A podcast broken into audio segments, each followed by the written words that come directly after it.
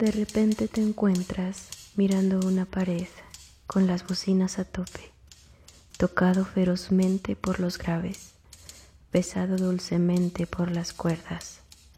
Te mueves erotizado por las voces. Sofocado, sofocado por un beat.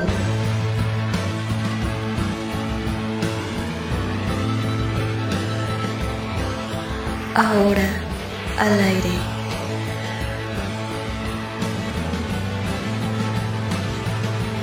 Melolagnia.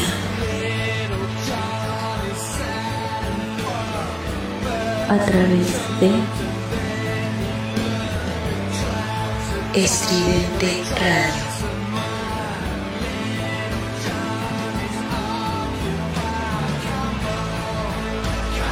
Somos ruido.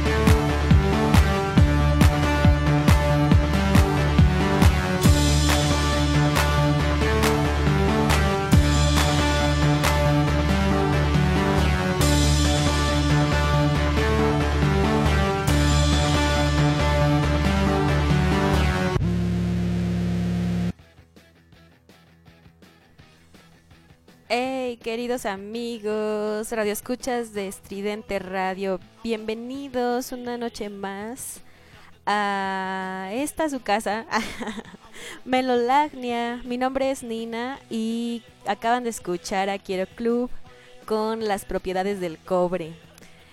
solamente el abre bocas para el ratito que tenemos esta noche para estar platicando sobre todo y nada ya saben, eh, nos pueden encontrar en las redes sociales. Primero visiten nuestra página web que es www.radioestridente.com. Ahí pueden encontrar la variedad de programas que tenemos para ustedes. Y también eh, visiten nuestra página de Facebook que está como Estridente Radio. Ya saben, somos los de el, el logo verde chillón, ese verde limón acá bien fuerte, esos somos nosotros. Y bueno, particularmente también nos pueden encontrar en Instagram, en Twitter y creo que ya, como Radio Estridente o como Estridente Radio. El, el Facebook, el Instagram de este programa es arroba melolagnia estridente, todo junto. Y mi Instagram personal es arroba la sonrisa secreta. Y bueno, ahí en, en, mi Instagram personal, pues pueden comunicarse conmigo a través de DM. Pueden enviarme lo que ustedes quieran, una pregunta, ya saben, algo referente al programa. Y en, en el Instagram del programa, pues ahí interactuamos con un poco de, de, música siempre, siempre está eh, música ahí, lo que quieran sobre música, ahí lo vamos a tener. Y bueno, ya les había dicho que esto fue las propiedades del cobre de Quiero Club. Em, les había prometido desde hace varias semanas que íbamos a estar programando también música en español, lo cual es cierto. Pero primero em, quiero hacer este programa con varios de los clasiquillos o, o, cancioncitas que estaban sonando hace algunos años, la primera década de los 2000. Ya saben que me encanta musicalmente hablando. Vamos a estar recordando un poquito esa época en donde las bandotas eran banditas donde todos buscábamos las presentaciones en el Pasagüero y en estos lugares de mala muerte. en el Caradura, en el Bulldog, eh, ¿qué otros lugares había? En el Doberman de Aragón, eh, varios, varios lugares había alrededor de la ciudad para que se presentaran estas bandas, también en el Vive Latino, en, los festivales que se hacían, los pequeños, eh, que eran los de, del chocolate Sneakers. también varias veces hubo bandas de indie rock por estos lugares. Y eh, también me animé a, a sacar el flow, a a elegir estas canciones el día de hoy para, para ustedes porque recibí un mensaje en la semana de una amiga muy querida de precisamente de mi temprana adolescencia. Íbamos juntas en la escuela secundaria. Y precisamente eh, estaba, me estaba comunicando que escucharme hablar ahora en esta etapa radiofónica con Melolagnia a través de Estridente Radio le recordó mucho nuestras tardeadas donde estábamos siempre compartiendo música, eh, platicando acerca de estas bandas que estaban emergiendo en la ciudad, en, en el país y también conocíamos, estábamos empezando a conocer música de otros lugares, ¿no? Entonces siempre fue ese el tópico al que, al que le tiré, amigos. Siempre fue y acá estamos compartiéndolo con ustedes a través de una radio independiente.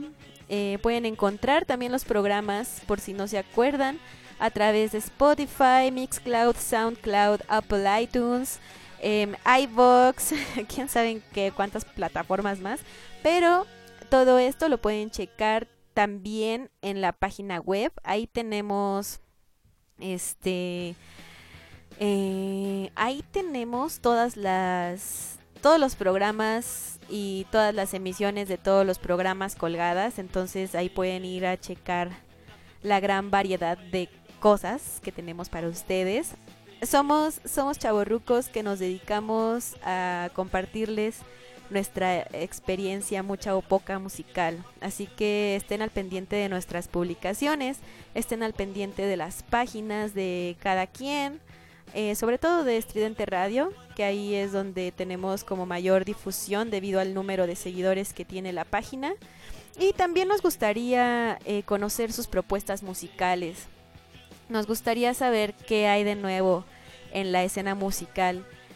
Como ya les comenté, el programa de hoy va a estar dedicado a este tipo de, de este a este tipo de, de musiquita, a estas canciones que fueron de la época dorada de el rock emergente, de la música independiente en español. Y la próxima sesión tendremos música muy nueva, o sea, ya muy muy nueva en español. Vamos a dedicarle este programa y el siguiente a la música en español vamos a hacer una curaduría muy especial para ustedes. Espero que les guste, espero que sea de su agrado. Y sin más, por el momento, para continuar guardando temas, para que no se les haga pesado estar platicando conmigo durante esta hora y cachito que vamos a estar escuchando música, vamos a poner una canción de una de las bandas que más me gusta de esta época, una de las bandas que hasta la fecha en español sigue siendo de mis favoritas, aunque ya no exista. Su trabajo es buenísimo, grandes músicos. Eh, una parte de ellos está como Rey Pila actualmente, sin la misma emotividad que tenía el proyecto original. Me refiero a los Dynamite. Y esto es una de las pocas en español que tienen. Se llama No me sueltes. Vamos a escuchar a los Dynamite del siempre tengo problemas. del grandes éxitos, no me sueltes.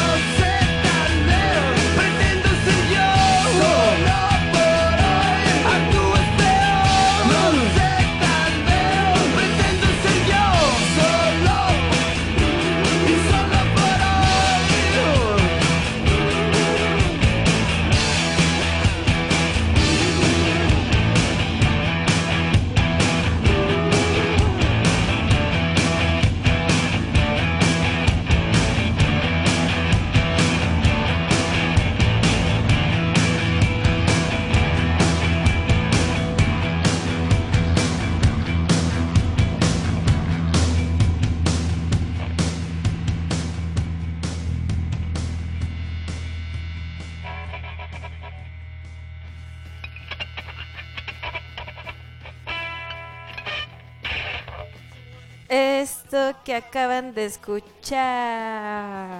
Ay, perdón, otra vez. Fue los Dynamite con No me sueltes. Y no manchen, neta es una pinche rolota. Es una canción sota. Igual y no sé, la letra tal vez no es... Eh, ¿Cómo explicarlo?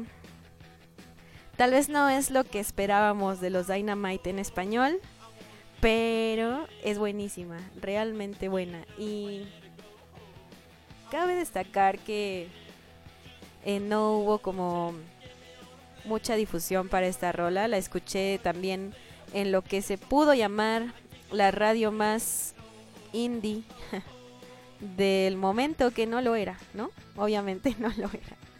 Em, sin embargo, pues es una canción que recuerda mucho a esos ayeres. Y otra de las canciones, ah, pero no, no se las voy a poner luego, luego. Otra de las canciones que, mm, que es muy, muy representativa de los Dynamite es esta que se llama TV. Y esta canción fue tan buena en su momento que lo sacó como del underground para ponerlos en un comercial de Telcel y todo el mundo identificaba esta rola como la del comercial de Telcel.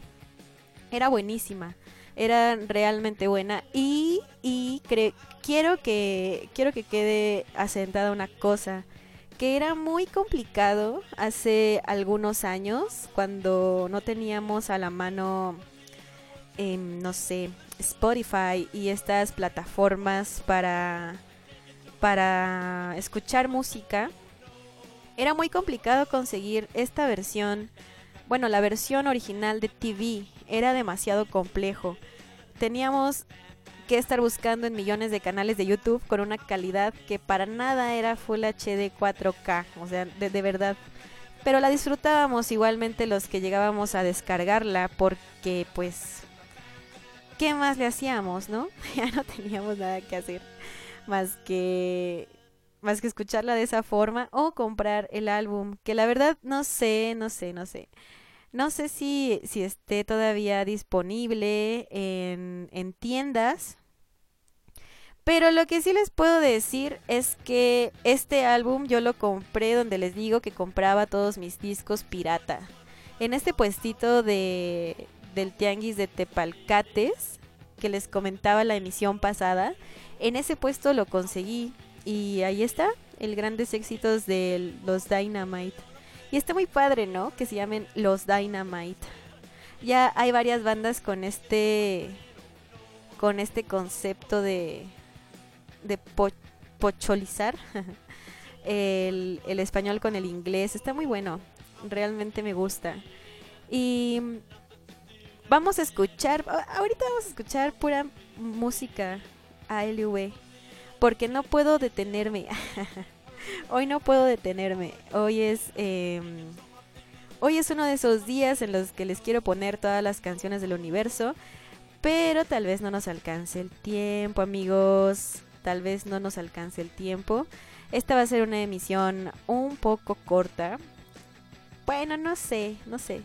Ya lo decidiré conforme vayamos avanzando en el programa, pero la siguiente canción que les voy a mostrar, que les va a traer unos recuerdos a los que sean así como que de mi, de, de, ese tiempito, les va a traer así un buen de recuerdos. Yo sé que la banda no, eh, no va a ser como santo de su devoción, sobre todo porque el vocalista tiende a, a decir cada estupidez y ya saben, todo aquello, ¿no?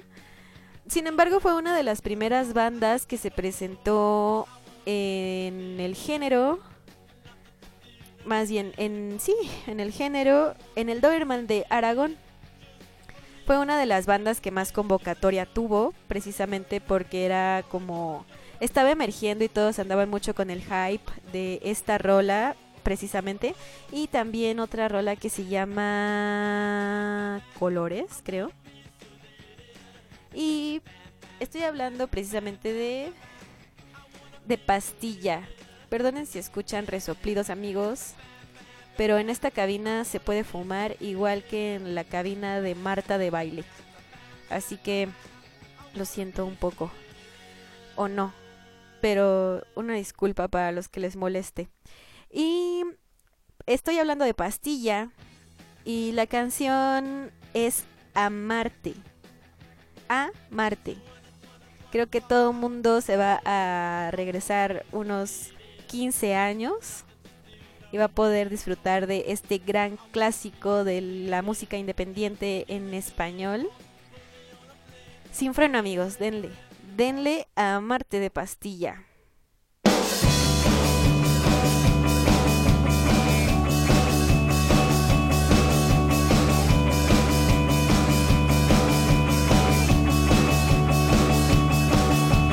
Abre las puertas Marte penetran colores y sonidos buscando la única razón.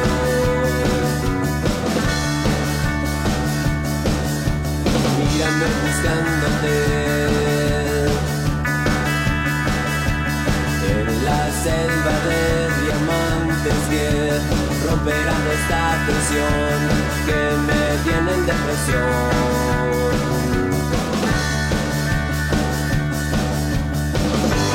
Energía soy. No me importa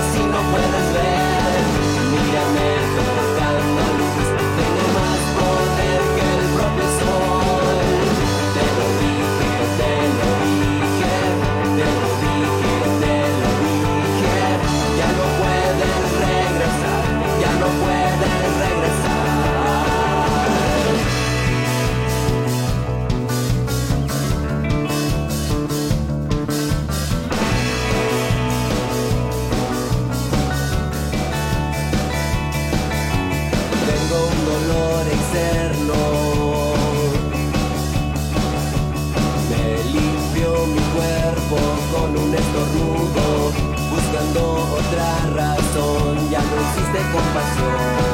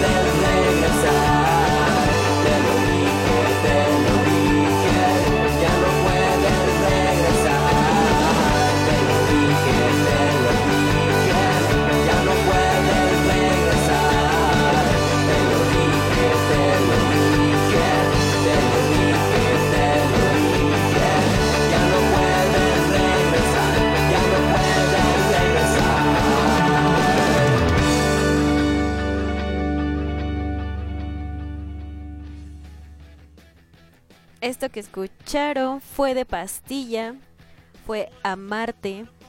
Y como ya les platicaba en ese momento que surgió esta canción, Pastilla era una banda de, de chicos normales, X, que no tenía ni idea de qué pedo con la vida y nosotros tampoco teníamos idea de qué onda con esta banda. Sin embargo, salió al mismo tiempo que otras bandas que también fueron buenísimas como Vainilla, Abeja, Ventusta Morla Y esta banda Ventusta Morla es española.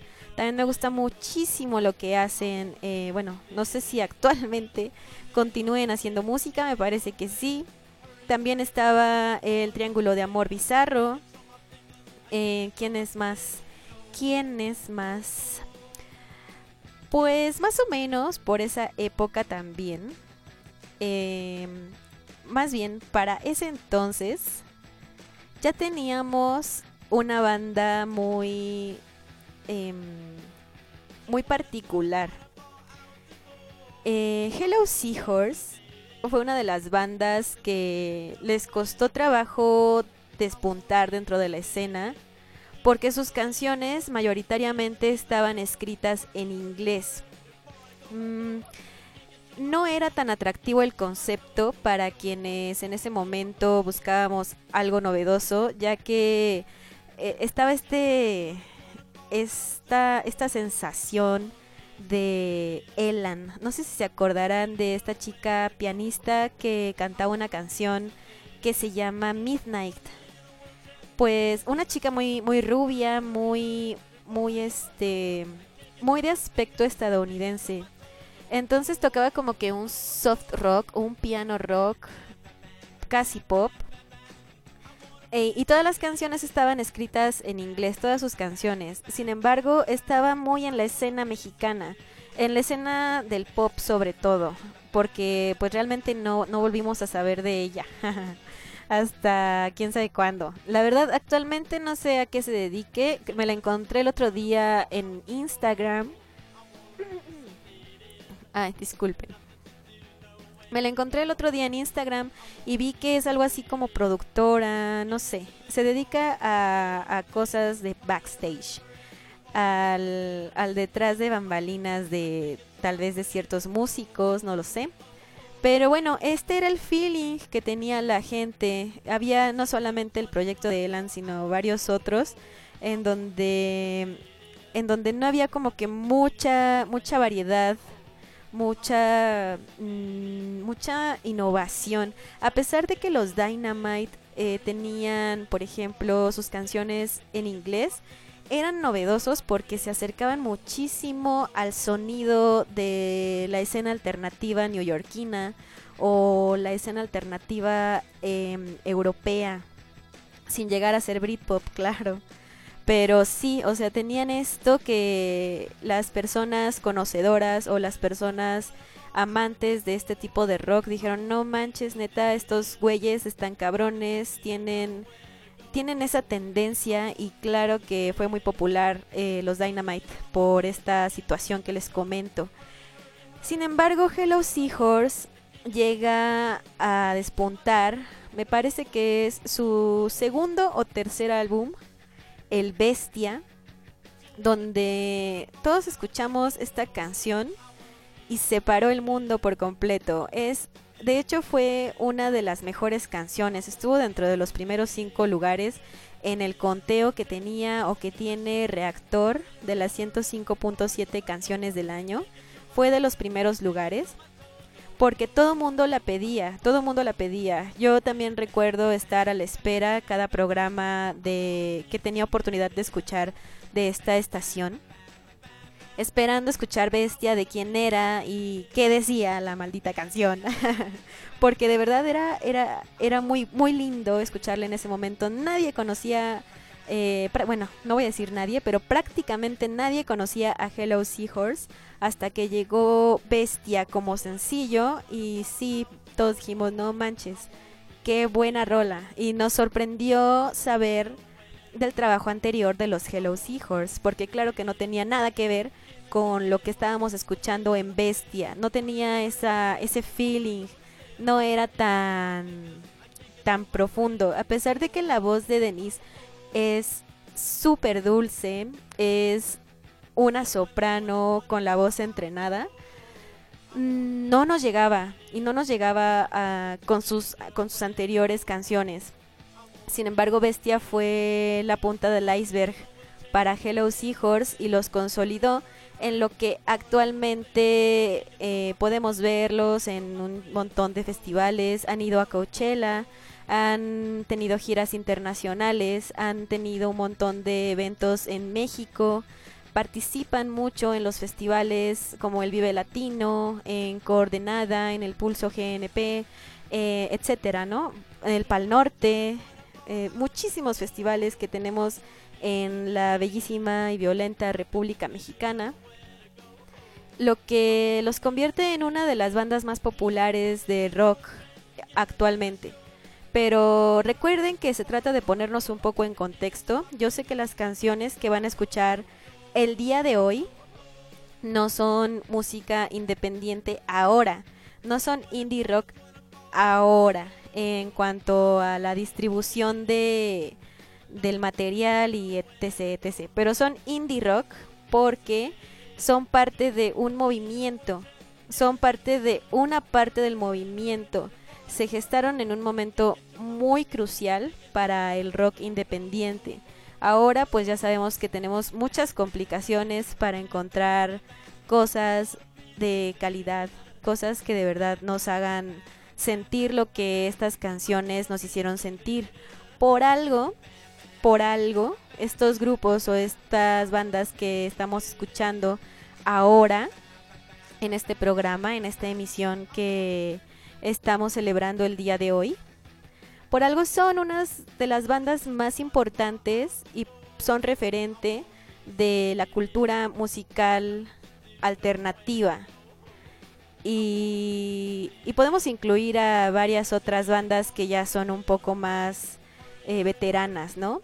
Como por ejemplo La Gusana Ciega y Zoe la gusana ciega se mezcla con este tipo de bandas porque eh, dejan, un, dejan un poco atrás, yo lo, yo lo veo así, dejan atrás su etapa tornasol y empiezan a hacer cosas como Me Puedes, como... como... O sea, este álbum donde viene la, la rola de Me Puedes está plagado de los nuevos sonidos que se estaban gestando en la música en español. Se empieza a mezclar en los festivales donde estaban todas estas pequeñas bandas, como pequeña banda, La Gusana Ciega. Entonces, a partir de ahí, comienza como un, un refresh para La Gusana Ciega y también para Zoe. Salimos completamente de este asunto eh, chaquetero de Amar te duele, donde Soñé es la canción que los que los eh, que todo el mundo quería escuchar porque había visto Amar te duele y le había llegado un buen la, la pinche película fea y no sé qué, ¿no? Pero salen de esto y empiezan a hacer otras cosas como el Memo Rex Commander y el corazón atómico de la Vía Láctea en donde se vuelven completamente un, sonido alternativo enteramente, dejan de meter cosas em, que son clásicas, ¿no? Por ejemplo, dejan, dejan atrás este halo que les dejó también el éxito de Love. Eh, que se convirtió en una canción huesera, una canción que todo mundo quería escuchar en los bares, que todo mundo, todas las bandas querían versionar, para este tipo de, de eventos en donde se tocaba en un bar y la gente te pedía canciones y entonces se tocaba Love al lado de Zenith o al lado de mm, Te quiero de los hombres G, ¿no? Que ya estamos hablando de otra época completamente distinta en cuanto a sonido y en cuanto a movimiento, pero pero bueno, este es el punto de estas dos bandas, ¿no? Que son como las orillas, los contornos en ese momento de la música, en este momento en el que se van gestando estas que en ese entonces eran pequeñas bandas, ellos son el contorno y también se delimitan. Entonces, es muy interesante este fenómeno, es, es algo muy, muy rico de apreciar y también nos hace ver una parte de la música en español que no, que no es fácil, eh, no sé cómo explicarlo que no es fácil apreciar a primera escucha o a primera vista si lo ponemos en una larga línea del tiempo. Las divisiones están dispersas precisamente por este tipo de fenómenos, ¿no? en donde se mezcla una época con la otra porque una canción se vuelve muy popular y ya no sabes en qué momento termina y empieza otra y si son eh, bandas coetáneas o no lo son y cosas de estas pequeñas pequeñas este irregularidades de precisión y de falta de apreciación sonora que podemos tener todos. Simplemente hace falta sentarnos a escuchar por años los éxitos de la música de rock alternativa en español. Solamente basta eso para darnos cuenta del cambio sonoro que existe en, en, este, en estas delimitaciones, en estos surgimientos musicales, en estos, en estos renaceres, ¿no? Que pasa en absolutamente toda todo movimiento musical. Absolutamente en todas partes sucede. Vemos una evolución de la música y se van apropiando de estilos, las nuevas bandas, las nuevas corrientes, van fabricando su propio estilo y van sin querer formando su propio movimiento, su propio género. Pero bueno, eh, me voy a callar y vamos a escuchar esta bella canción, bellísima canción, que yo siempre he dicho que si mi vida fuera un anime, eh, me gusta también mucho el anime, por cierto, y el manga. Todo eso me gusta mucho. No, no soy em, ávida conocedora de todo lo que tiene que ver con estos temas, pero sí aprecio muchísimo este tipo de arte, este tipo de forma de expresión asiática. Y siempre he pensado que Bestia sería un excelente opening, excelente opening. no sé, eh, solamente una pequeña reflexión al respecto de mi vida con bestia. Vamos a escuchar a Hello Seahorse con Bestia del Bestia. Vamos allá. Thank you.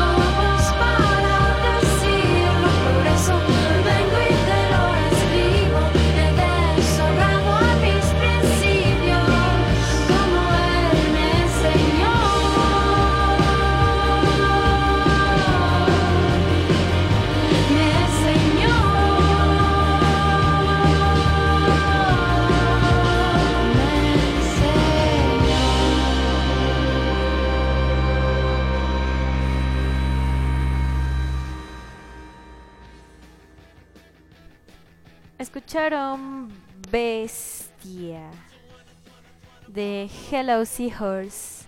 Y creo que la canción habla por sí sola cuando les digo que neta es una bestia. Está buenísima esa canción en muchos aspectos. Estaba muy de moda cantar de esta forma. En ese momento las voces de las chicas eran así como lo-fi, ¿saben? Eh, no había... eh, no sé, no sé cómo explicarlo. O sea, no había voces muy... mm, ay, muy virtuosas. Pero ella podía hacer esto y además cantar en vivo con un virtuosismo que no nos imaginábamos. Admiramos... Creo que todos admiramos mucho la primera vez que vimos a Hello Seahorse en vivo porque nos sorprende realmente la voz de Denise. Y creo que, no sé, eh, resultó bastante distinto a todo lo que estábamos acostumbrados a escuchar, porque voces femeninas teníamos a una voz, creo que es la única que es virtuosa de alguna forma, que es la de Eli Guerra.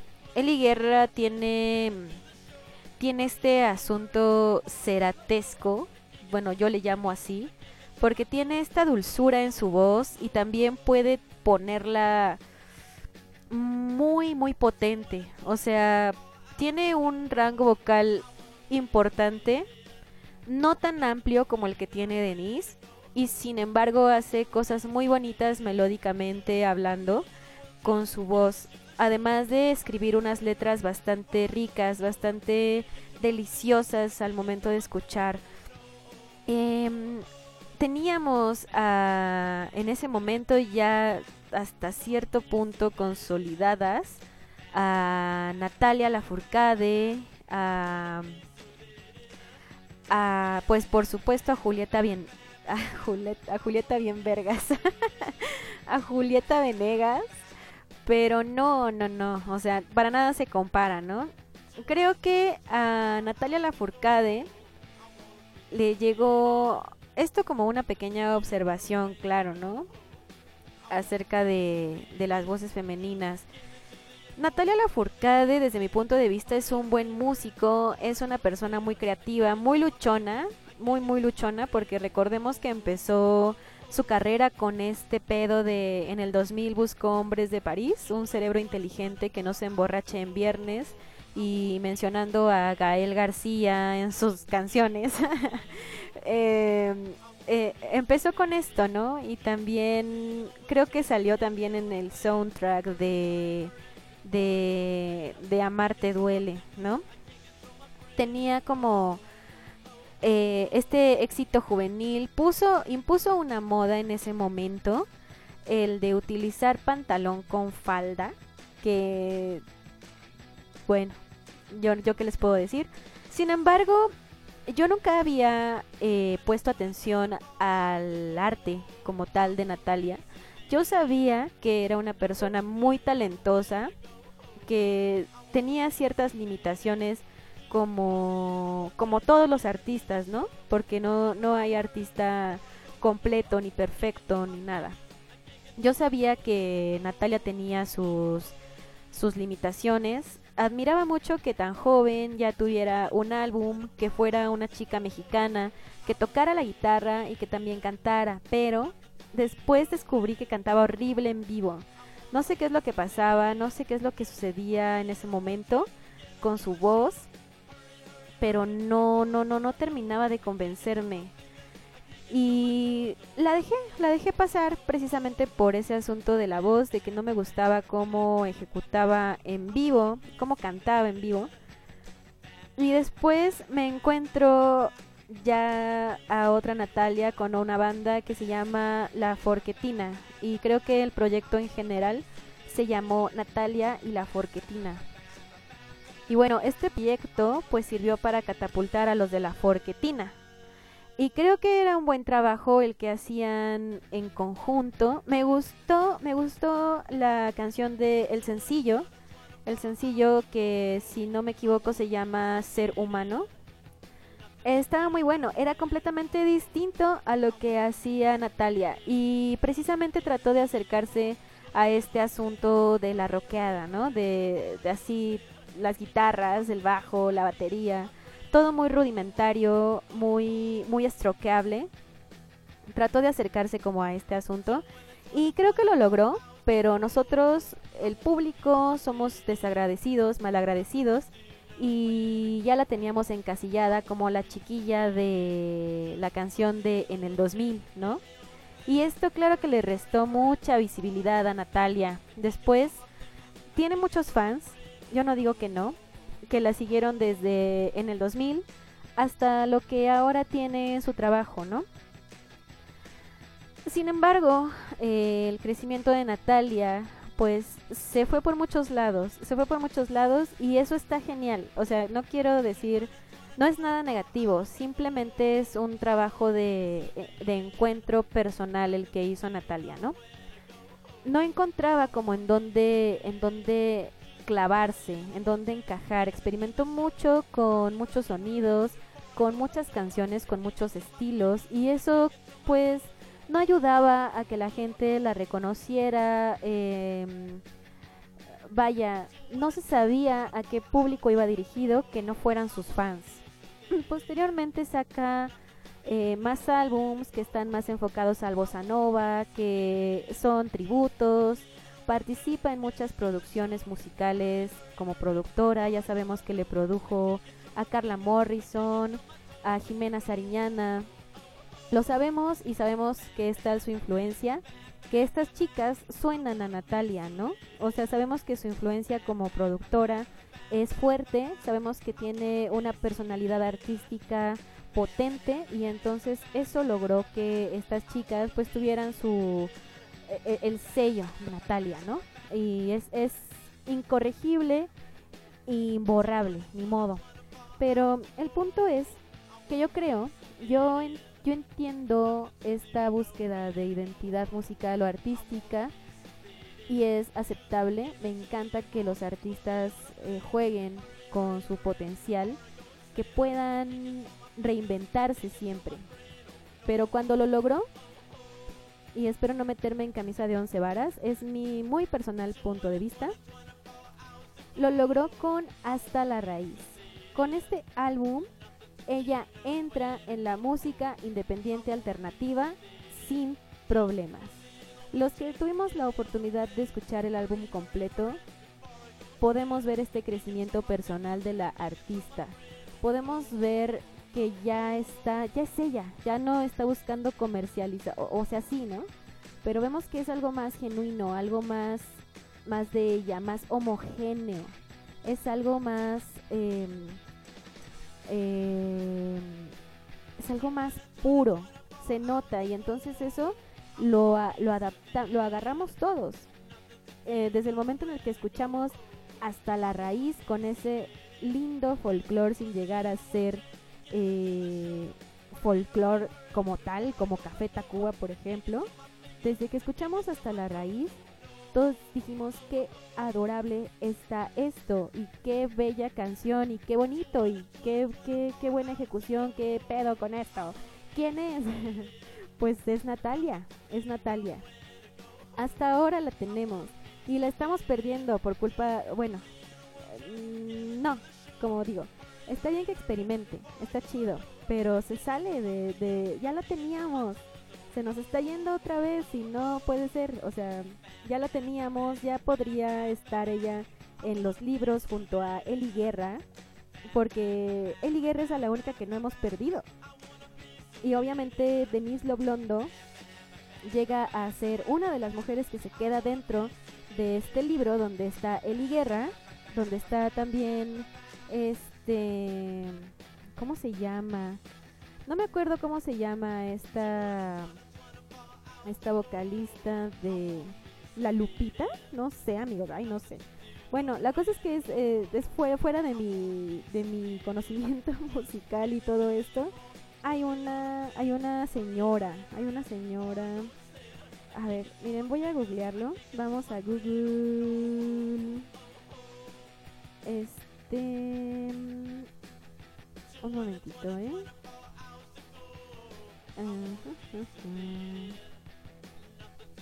Creo que sí estoy en lo correcto. No, no estoy en lo correcto.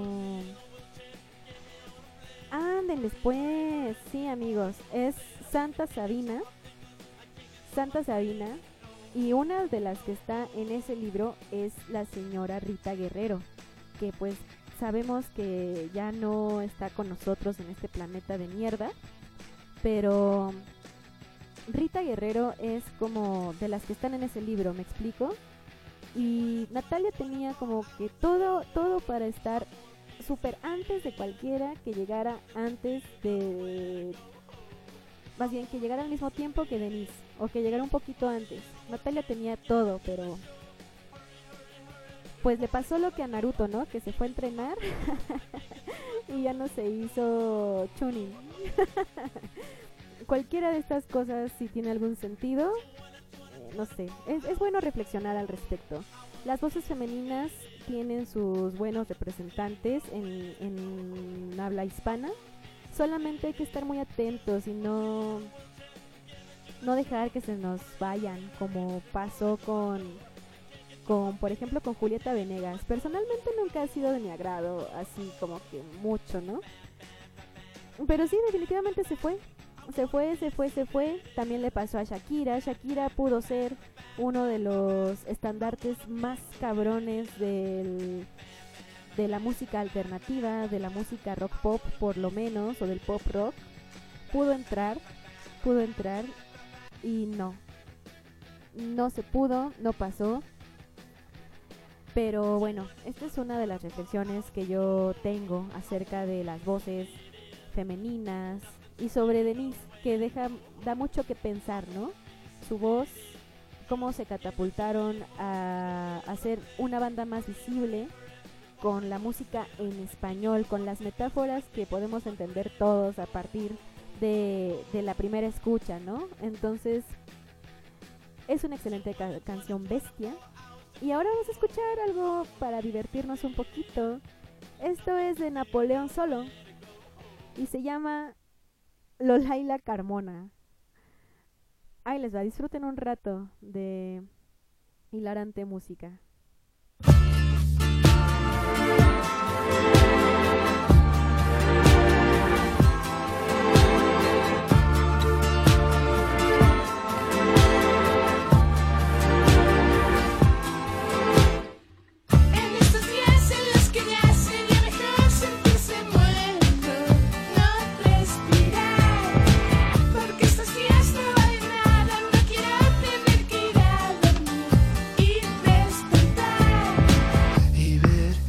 Pasa y el tiempo no mata. Llega tarde cuando espero llega y no me dice nada. No veo no sueño ni cielo ni infierno. Las cosas que me das porque me las quitas luego Las cosas que me das, porque me las quitas luego haces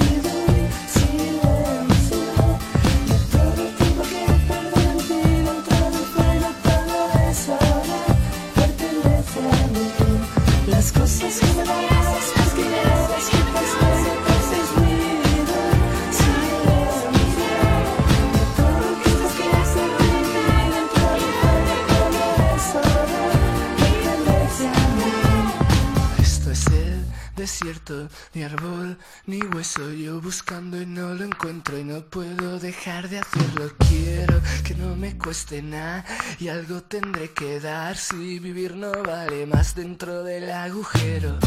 Mejor ahí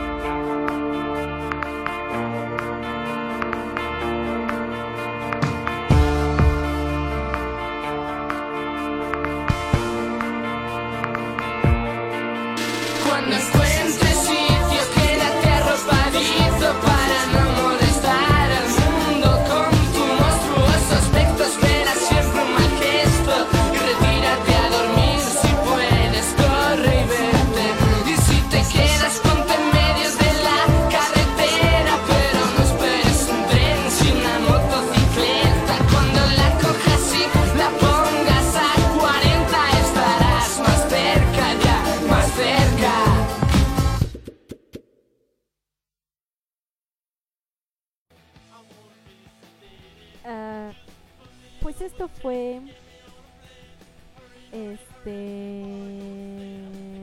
Hello. Perdónenme, pensé que no me escuchaba, pero esto fue. Esto fue. Esto fue. Espérenme un momento. Que este maldito micrófono me hizo una jugarreta la semana pasada y no lo voy a soportar nuevamente. Pero bueno, esta canción de Lolaila Carmona es, es también representativa de lo final, lo que salió ya casi terminando esta primera etapa del resurgimiento de la música en, habla hispana. Eh, música interesante que no se pareciera entre sí. Es buenísima, a mí me gusta demasiado. Y dentro de ese mismo mood está una canción muy triste que no sé si poner porque estamos muy contentos, amigos. Entonces no sé. no sé si ponerla. No sé, no sé, no sé. Pero miren, mientras lo pienso, mientras pienso si poner esta canción o no, vamos a escuchar a otra banda que que también ya tenía su historia. O sea, más bien no la banda, sino el vocalista. Y estoy hablando de Chetes. Chetes estaba en una banda. Chetes estaba en una banda donde también estaba este este ay, ¿cómo se llama? Me lleva la fregada. Estaba estaba en Surdoc. Eh, Chetes, antes de estar en la banda a la cual pertenece la canción que voy a poner, estaba en Surdoc. Y después de estar en Surdoc, se hizo solista. No sé qué pasó primero. No, sí, no sé. No sé. No tengo claro qué pasó primero con Chetes.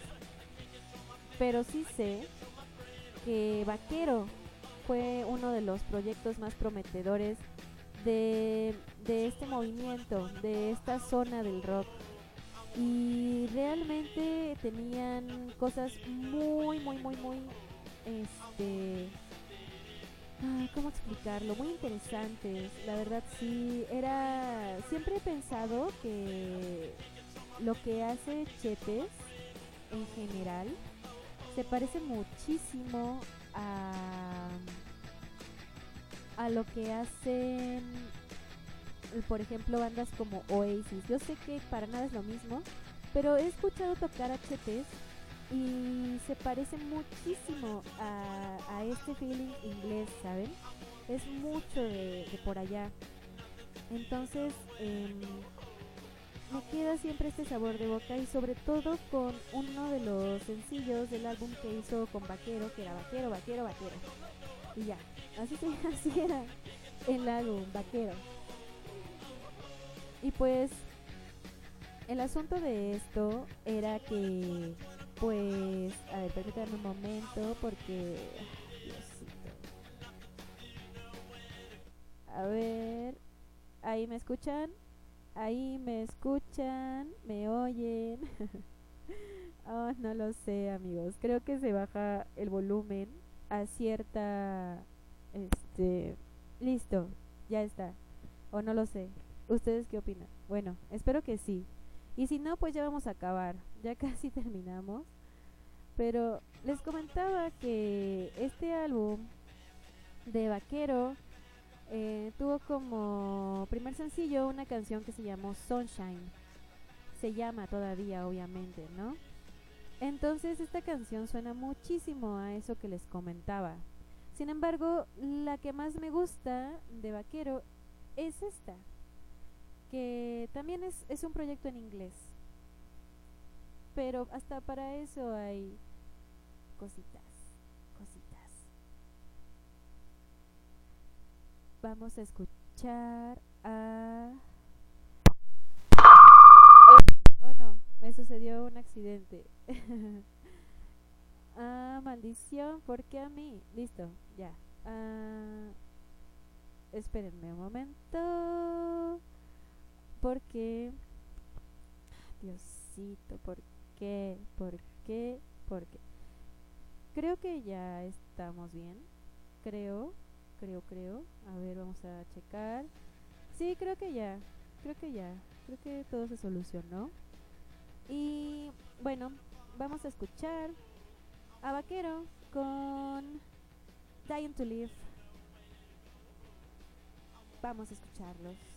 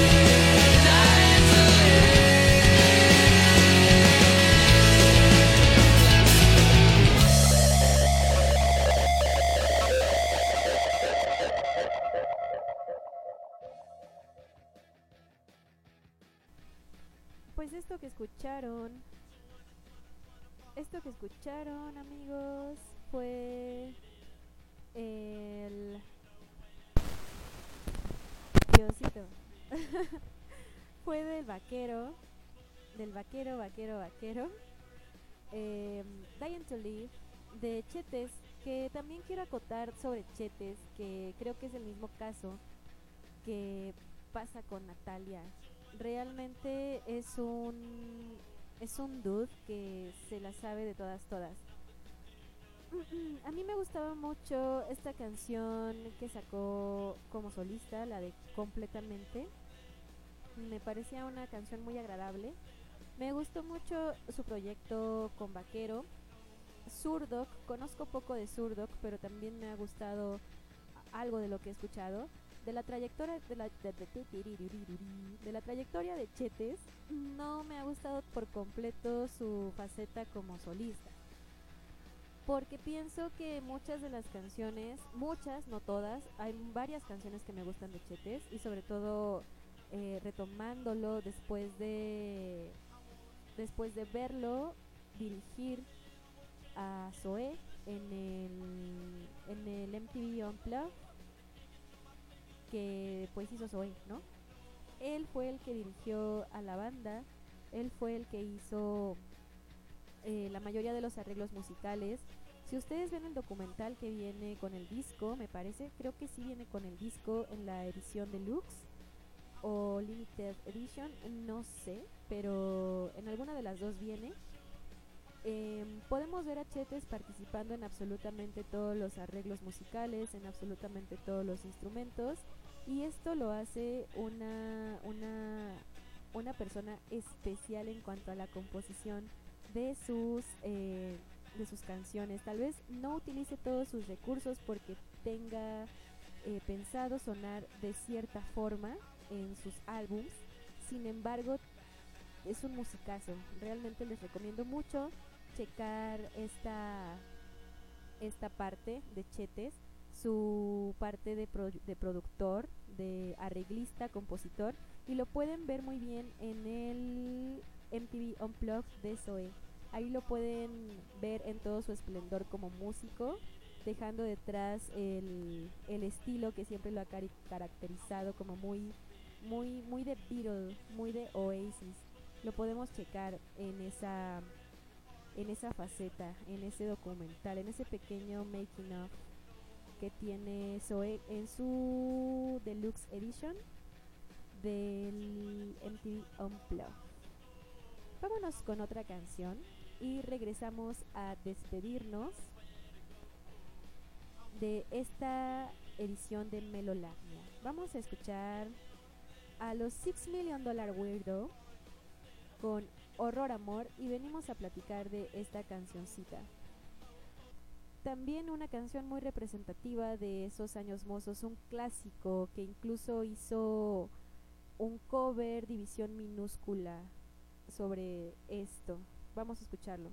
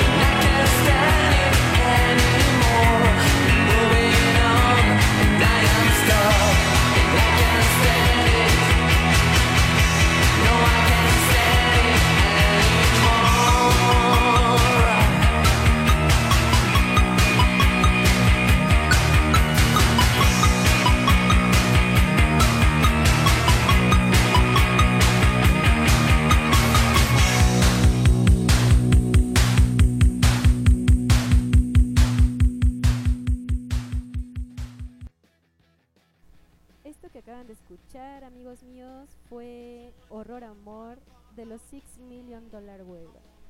Y ya nos vamos. Es tiempo de terminar el día de hoy una emisión más de Melolagnia. No sin antes dejarlos con una de las bandas más importantes de este resurgimiento de la música independiente en habla hispana. Y estoy hablando de Porter.